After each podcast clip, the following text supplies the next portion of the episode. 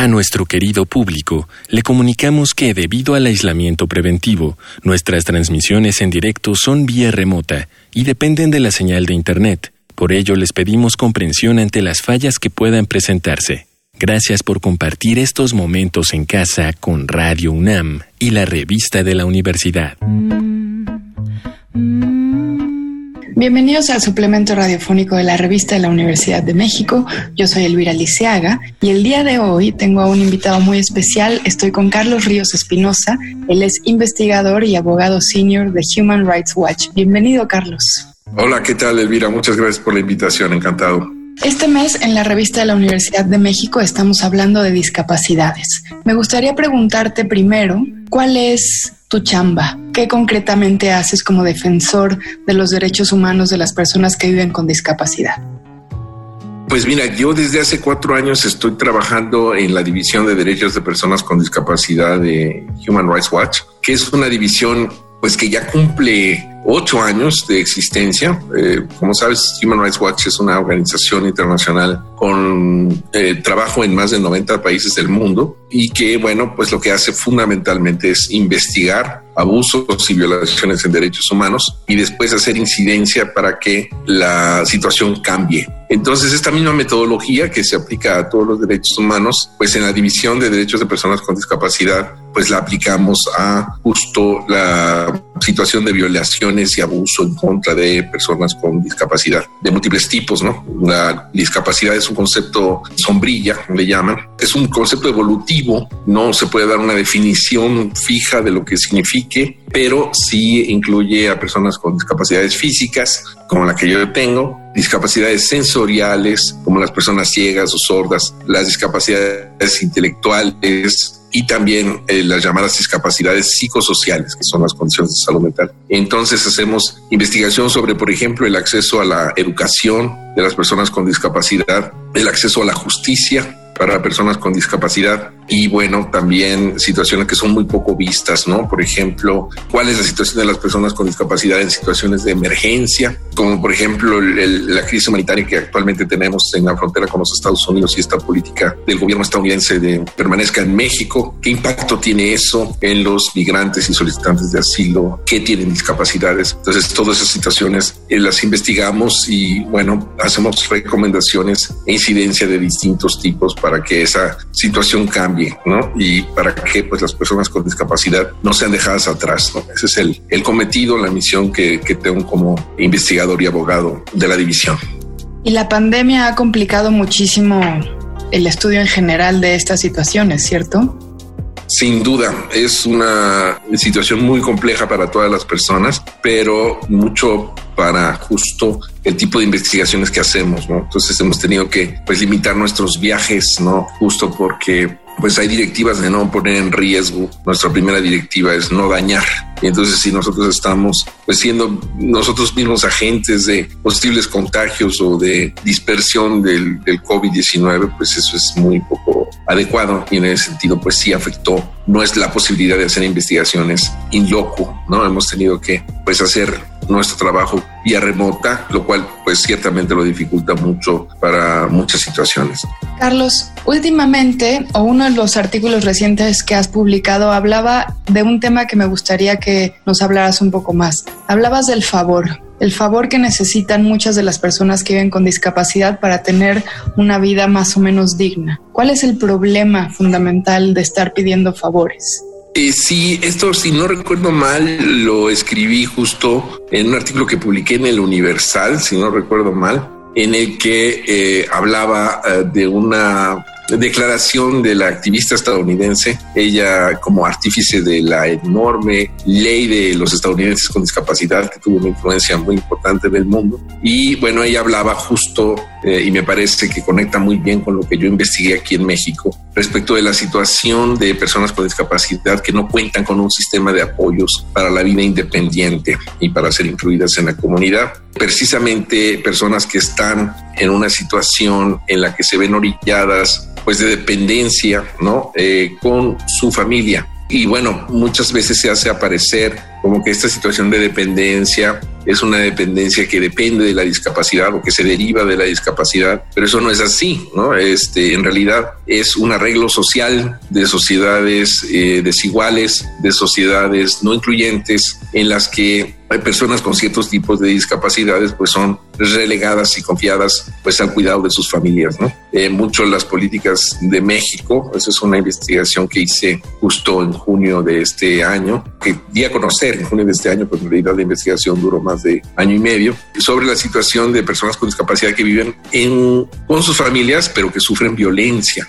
Y es que lo que vemos es que todas las políticas públicas del gobierno mexicano pues está en como desplazar la responsabilidad que tienen para la inclusión de personas con discapacidad hacia las familias. Pues las familias pues se sienten o tienen una situación de, lo que llegamos desgaste emocional, ¿no? Entonces así yo alusión a hacer favores desgasta, o sea, para, para todo lo que tú tienes que hacer en tu vida cotidiana, tienes que pedir un favor, entonces eso es una situación que sí genera ahí una curvatura importante en tu relación personal con otros, ¿no? Y en ese sentido es una forma de, esto es lo que decía Judy Human, ¿no? El hacer favores desgasta, ¿no? Y ciertamente te coloca en una situación, pues, política, porque finalmente las relaciones humanas siempre tienen algún grado de política y en una situación de política de desventaja frente a tus familiares.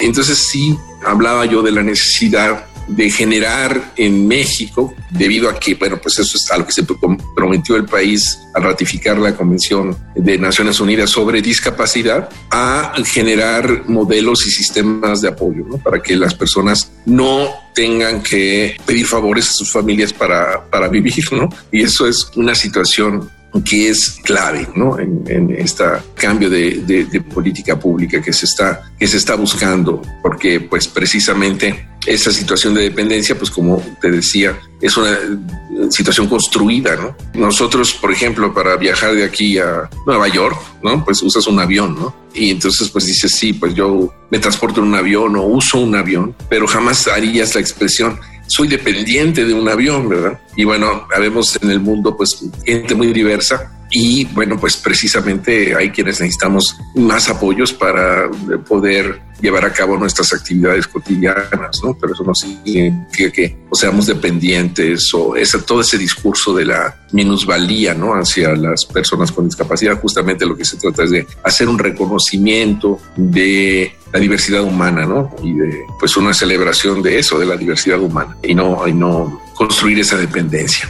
El constante uso de favor o el favor como forma de vida para quienes viven con discapacidad revela al menos dos cosas, ¿no? Una es la ausencia de políticas básicas para prevenir que las personas con discapacidad sean violentadas o discriminadas y que se les permita su acceso a una vida digna y al mismo tiempo una formación comunitaria o personal de la independencia y el derecho a tomar decisiones por uno mismo. Entonces es bastante complejo. Sí, creo que sí, eh, tienes razón. Yo recordaba en este trabajo que hice, esta investigación, una entrevista que hice a una chica, eh, una señora de unos 30 años tendría ella con parálisis cerebral, que pues primero tenía el apoyo de su madre, pero después cuando murió su madre, pues la falta de este sistema de apoyos hizo que se fuera a vivir con su tía y bueno, pues está justo dependiendo de lo que su tía plantee, ¿no? Porque pues ella le está haciendo el favor, ¿no? Entonces no puede ponerse muy exigente con ella. Entonces recuerdo que ella me decía, pero es que yo quiero aprender a conducir, a manejar un automóvil. Y bueno, pensando para mí mismo, pensando en mi propia historia, no me imagino lo que mi vida hubiera sido si yo no hubiera tenido la oportunidad de conducir un vehículo eh, yo iba a la escuela yo solo, manejando mi vehículo, aunque tengo una discapacidad física, eh, pues que tiene apoyos, necesidad de apoyos intensos, pero iba yo solo y tenía yo amigos, interactuaba. Eh, la primera novia que tuve, pues imagínate que cómo puedes desarrollarte si siempre tienes que tener a tu mamá o a tu tía o a no sé qué junto, ¿no? ¿Qué tipo de privacidad tienes? ¿Qué tipo de relaciones sociales tienes sobre esa base, ¿no? Entonces, pues completamente pude relacionarme con esta solicitud podría haber parecido a otras personas como completamente fuera de lugar, pero yo la entendí perfecto, ¿no? Sí, por supuesto, ¿no? El vehículo, decía Freud que el hombre es un dios con prótesis y eso es muy, este, muy, muy cierto, ¿no? Eh, es decir, la tecnología, ¿qué seríamos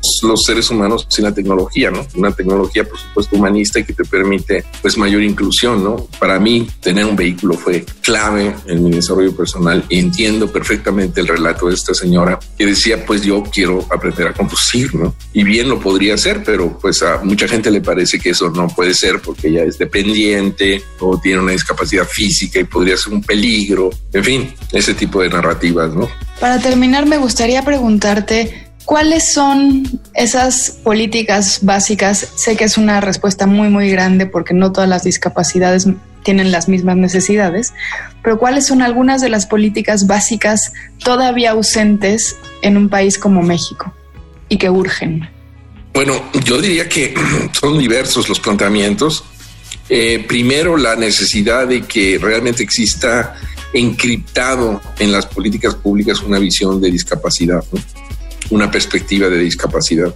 Siempre terminamos siendo el pensamiento de último momento, ¿no? Ay, vamos a hacer el tren Maya, va, y es accesible. Ah, no, en fin, ¿no? Vamos a hacer los procesos electorales, ay, son accesibles y uy, no, entonces hay que hacer adaptaciones, ¿no? Entonces termina uno siendo el, el pensamiento último, ¿no? Eh, entonces, esa falta de, previsión y sobre todo de participación de personas con discapacidad desde la infancia en los espacios públicos, pues hace generalmente que produce ese proceso de exclusión, ¿no?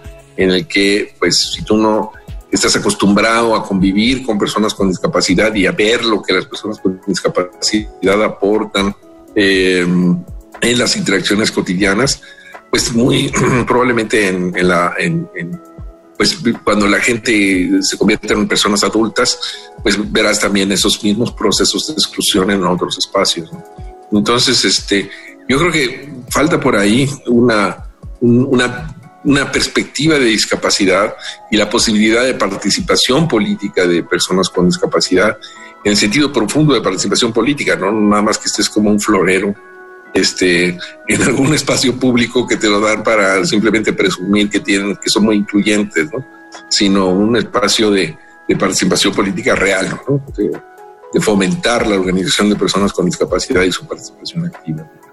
Pues te agradezco muchísimo, Carlos. Ya terminamos. Pues muy bien, muchas gracias.